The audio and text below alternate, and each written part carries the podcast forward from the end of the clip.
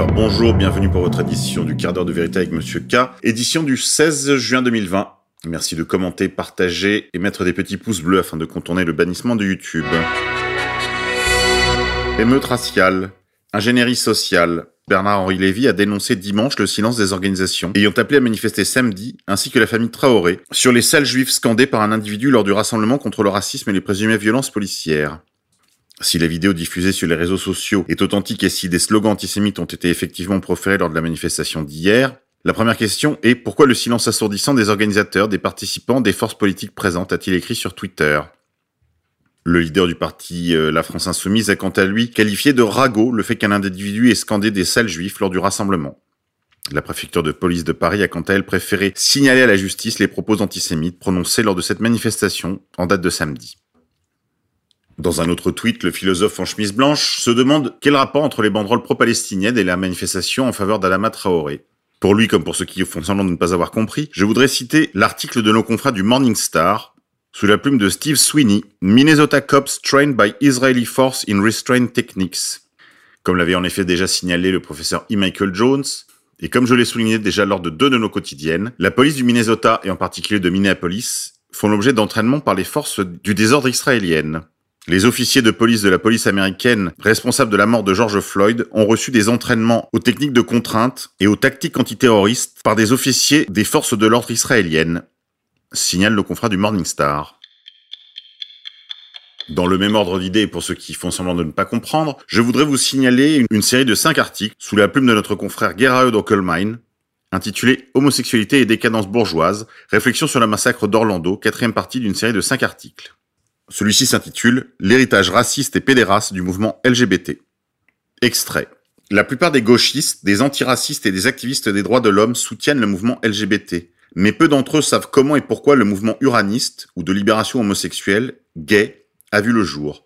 À l'apogée du mouvement pour les droits civiques des Noirs aux États-Unis, la classe dirigeante blanche a utilisé des Noirs homosexuels comme agents doubles afin d'affaiblir et de détruire ce mouvement d'émancipation de la population noire des États-Unis.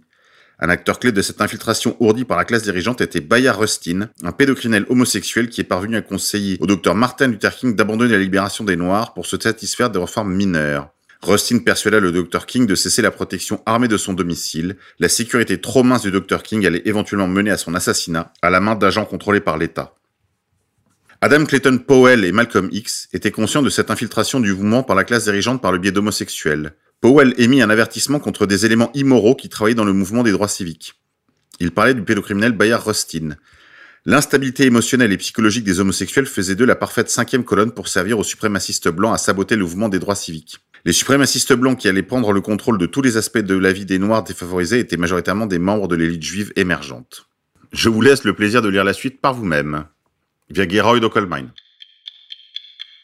National-sionisme en plein boom. Tandis que l'échec des mobilisations en faveur de Adama Traoré, tentative de réplique de l'affaire George Floyd sous des couleurs plus locales, on a vu Marion Maréchal Le Pen sortir de son silence pour tenter une honteuse récupération de la légitime indignation de la population française face à cette affaire, à cette manipulation scandaleuse.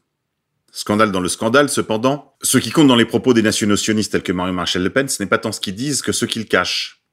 Lorsque Marion Maréchal Le Pen se fait l'avocat sans nuance de la police, qui a pourtant éborgné, mutilé, gazé massivement les gilets jaunes pendant plus de 18 mois. Il faut vraiment compter sur la mémoire de poisson rouge des Français pour commettre une telle ignominie. Si on ne peut que comprendre le désordre des forces de l'ordre face à l'attitude d'un ministre qui a presque déjà posé un genou à terre, comment oublier l'attitude tyrannique des forces de l'ordre face aux gilets jaunes? Politique française. Emmanuel Macron a fait son allocution devant les Français. En plus des habituels mensonges sur la permanence de la maladie, de la pandémie, entre guillemets, de Covid-19 sur le territoire français, on a appris que pour l'essentiel, le retour à la vie normale euh, est en cours.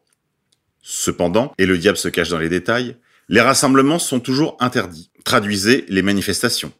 Où l'on voit que l'on ne doit jamais laisser se perdre une bonne crise. Coronavirus. Masqué mais pas muselé. Les soignants manifestent dans toute la France ce mardi. En plein Ségur de la Santé lancé le 25 mai dernier par le gouvernement, des manifestations de soignants se tiendront aujourd'hui mardi dans toute la France afin d'obtenir des avancées pour les salariés des hôpitaux et des EHPAD. Objectif, mettre à profit le soutien engrangé auprès de la population pendant cette crise dite sanitaire afin d'obtenir des avancées pour les salariés des hôpitaux et des EHPAD salués comme des, ouvrez les héros en blouse blanche par le chef de l'État en début de l'épidémie. Une fois de plus, il n'y a pas de petit profit.